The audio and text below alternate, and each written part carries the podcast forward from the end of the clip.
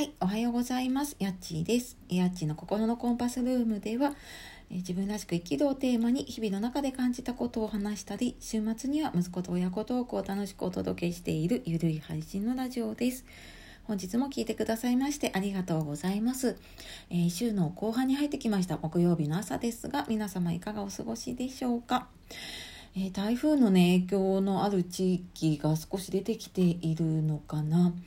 ね、あとまあちょっと急に寒くなったりとかしているのでねうちもなんか昨日の夜さすがにちょっと夏の布団じゃ寒いなと思ってちょっとあの厚めの布団を出してきてでもそれでもねなんかちょうど良かったぐらいに寒かったのでね今日は本当暖かくしてね過ごしていきましょう。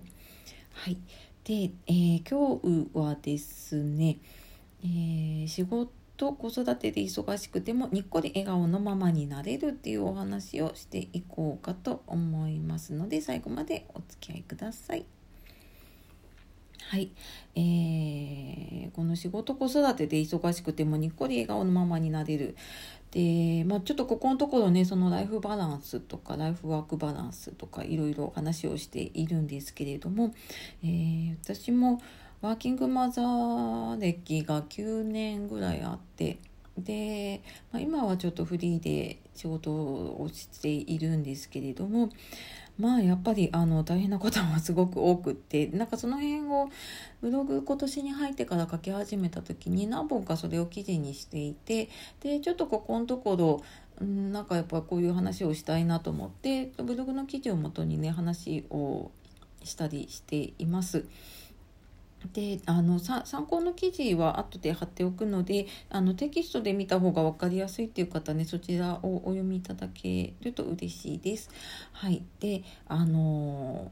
本当ね仕事子育てで忙しいとすごい余裕がなくなっちゃうし私もなんかもうね何回ももうこれ限界だなとかもうなんかこの生活に絶望したりとかしてでもなんかそれを何回か乗り越えていくためにあこうやっていけばいいんだなっていうのをその度にねあの思ったりしていました。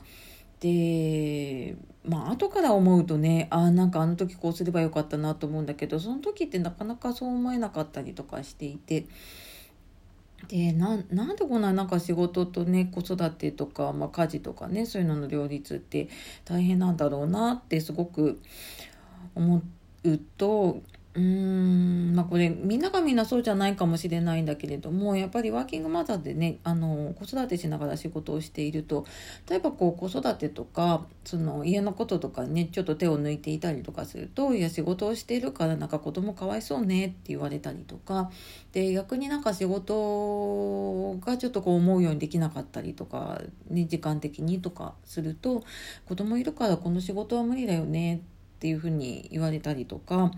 で、まあ、あとはやっぱりね今いろんな SNS とかがあるのでうーんなんだろうなすごいこう子供が喜びそうなことをしているようなねママさんの投稿とかを見るとやっぱり比べたりとかしちゃって。でなんかそういうのを気にしちゃうといややっぱりなんか私は仕事も家事も頑張らなきゃみたいな子育ても頑張らなきゃみたいな風にもう常になんかもう全力疾走みたいな風にねなっちゃってもうさらになんかどんどんどんどんね自分を苦しめていっちゃうんですよね。でなんかそんな周りの声を気にしちゃうっていうのもあるしあとはなんかやっぱりなんかこう周りに分かってもらえないというかねそれもすごく辛いなっていうふうに思います。うんまあ周りそうだな、まあ、例えばね家の中での話をするとワーママは本当なんか朝も起きてから仕事に行くまでもうあのそこまででもう一仕事っていうぐらいすごい大変な思いをしているしで仕事が終わってからまたそこからねさらに一仕事あるような感じでねお迎えに行って家のことをやってっていうのででもあの一方そのパートナーってご主人とかは朝早く出かけて夜遅く帰ってくると全く今までと変わらない生活をしていたりりしていてでやっぱ多分そこがもう想像がつかないんですよねどれだけこう嵐のようなね 生活をしているかっていうのがやっぱ分からなかったりとかしてそのなんかこう周りは変わってなかったりとか分かってもらえないっていうのがもうなんかさらにねこう苛立ちを招くというかなってたなっていうふうに思います。でじゃあなんかどうしたらいいかなって思った時にまずねあの何て言うのかなちょっとこう手抜きをしようってもうなんかちょっとズボラになってみようっていう風にねしましたね。なんかこう上手に手抜きをするっていうのかなでも全部自分がやらなきゃとか全部完璧にやらなきゃっていうふうに思わないでもう家事で手を抜けるところは逆にもう抜いちゃおうって思いました。うん、あのやっぱりねママがイライラしていたりとかねするともう家の中が凍りつくような雰囲気になるなって自分でも感じることがあって。でまあそれだったら多少手を抜いて家の中汚かろうが もうご飯の栄養がどうなろうが、まあ、毎日続くわけじゃなければね。うん、それでもなんかこう家の中で楽しく過ごせてればなんかその方が一時いいんじゃないかなっていうふうに思って私はなんかもうご飯作るの大変な時はもうお弁当とかお素材とかをね買ってくる日とかも作っていましたでやっぱ週末になってくるとねあの自分もそうだし子供ももうなんか疲れてきてるんですよねその保育園の生活とかで。でもなんかお互いの疲れがもう無駄にぶつかり合って無駄にイライラしてっていうのがあってもうそこにこうエネルギーを使うのもね疲れてきちゃうので。あのもうなんか週末はこうお弁当とかテイクアウトの日って決めちゃってで、まあ、本当子供が小さいうちかな。はもうそれでやってましたね。そうするとなんかご飯何しようって考えなくてもいいしなんかお互いに好きなものをね買って食べるっていう日があってもいいかなって思って。でなんか案外子供ってそういうのね喜んだりとかするのでうんなんかなんだろうな。その分一緒になんかこう子供と話をしながらご飯を食べたりとかそんな風に時間を使うっていうのも一つなのかなっていう風にね思ったりして、まあ、そんなちょっと手抜きをしていました。っ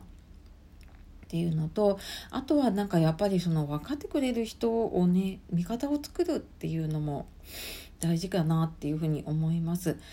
で、まあ、身近なね例えばこう旦那さん旦那さんご主人とかねあのパートナーの方とかがこうそれを分かってくれてねなんか大変だよねとかって言ってくれたりとかするっていうのであればね、まあ、多分それもいいと思うし、まあ、なかなかねあのうちもそうだけれども、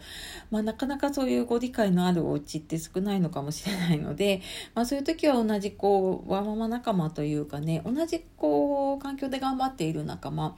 今だとうんまあリアルな友達とも SNS でもつながれるし、うん、あとはもうえっ、ー、と SNS 上でねつながっている仲間とか知り合いっていうのも結構いたりとかすると思うのでまあなんかそんな中で「ああ大変だよね」とか「そんなことあるよね」っていうそういう話をねするだけでもだいぶ違うし。うん、なんか落ち込むことが少なくなるかなって、まあ、あとストレス発散というかねそういうふうにもなるかなっていうふうに思います。